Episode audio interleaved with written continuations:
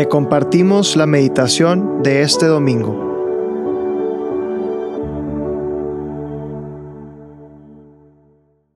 En el nombre del Padre, del Hijo y del Espíritu Santo. Amén. Ven Espíritu Santo, ven a mi corazón. Tú eres el indomable, tú eres el, ese Dios que me, que me empuja, ese Dios que me, que me ayuda, ese Dios que inspira en mi corazón pensamientos que yo no, que por mi cuenta no podría, que inspira en mi, en mi corazón sentimientos increíbles que yo tampoco podría tener sin ti. Eres ese Dios que pone mi voluntad en acto para hacer el bien y cuánto necesito de ti para que me ayudes a hacerlo. Siento cómo me invitas muchas veces a hacer, decir, pensar el bien y me siento débil. Te necesito y especialmente en este momento de oración, te necesito de manera aún más grande. Porque aquí no estoy hablando conmigo mismo, no estoy hablando con un amigo más, estoy hablando con Dios. Estoy escuchando a Dios y ese lenguaje me cuesta. Tu lenguaje, Espíritu Santo, me cuesta aprenderlo, me cuesta reconocerlo y me cuesta hablarlo. Pero si tú estás aquí, lo podré hacer de la mejor manera.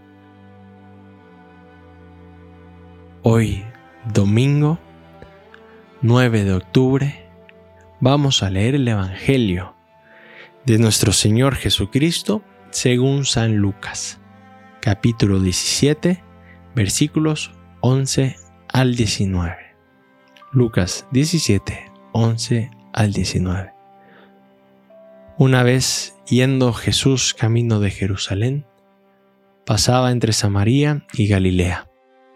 Cuando iba a entrar en una ciudad, vinieron a su encuentro diez hombres leprosos, que se pararon a lo lejos y a gritos le decían, Jesús, Maestro, ten compasión de nosotros. Al verlos, les dijo, Id a presentaros a los sacerdotes. Y sucedió que mientras iban de camino, quedaron limpios. Uno de ellos, viendo que estaba curado, se volvió alabando a Dios a grandes gritos, y se postró a los pies de Jesús rostro en tierra dándole gracias. Este era un samaritano. Jesús tomó la palabra y dijo, ¿No han quedado limpios los diez? ¿Los otros nueve? ¿A dónde están? ¿No ha habido quien volviera a dar gloria a Dios más que este extranjero? Y le dijo, levántate, vete, tu fe te ha salvado. Palabra del Señor. Gloria a ti, Señor Jesús. Este Evangelio en lo personal me gusta mucho porque habla de una virtud.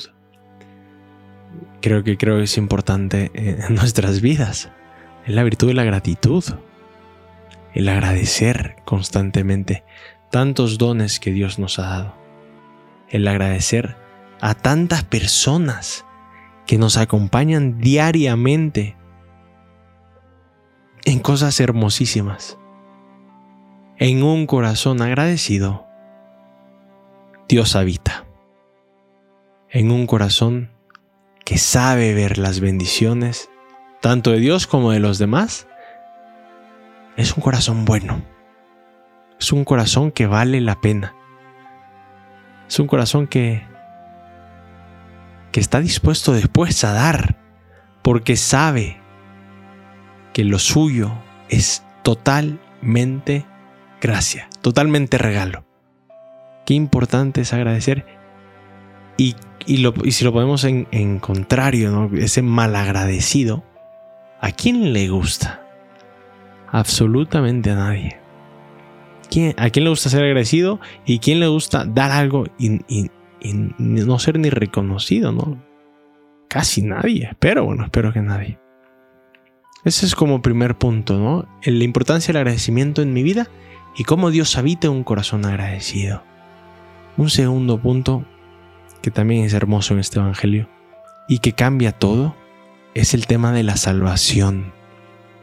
No vimos que 10 fueron sanados, pero que solo uno escuche esa palabra de salvación. Solo uno fue salvado de verdad. Y eso es increíble. ¿Cuál es la diferencia entre todas las personas que hacen actos buenos sin creer en Dios que un cristiano que haga un acto bueno? Es la salvación.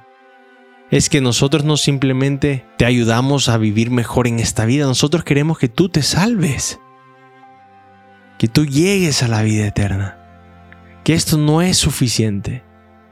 Esa es la gran diferencia entre un católico que hace apostolado y una ONG. Que el católico busca la salvación, no solo la sanación. En, este, en esta semana te invito de manera especial pues a ser más agradecidos. En la noche, antes de dormir, agradece tres cosas de tu día. ¿Cómo te va a ayudar esto a vivir mejor? Tres cositas sencillas, grandes, como tú desees. Y aparte de eso, si vas a hacer algún tipo de apostolado, si vas a hacer algún tipo de obra de caridad, velo con ese sentido. Yo no solamente te quiero ayudar, yo, con la gracia de Dios, te quiero salvar.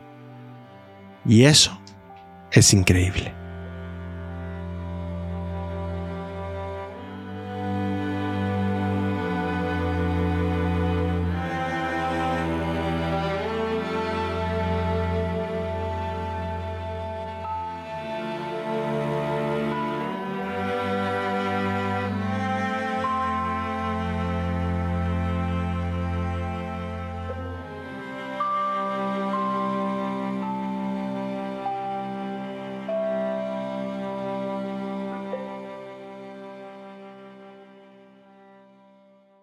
Te damos gracias, Señor, por todos los beneficios recibidos.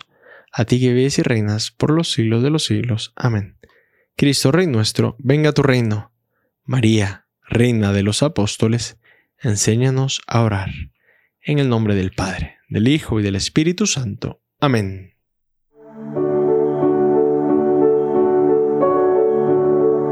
Te invitamos a quedarte en oración y que escuches lo que Dios tiene preparado para ti el día de hoy. Nos escuchamos mañana.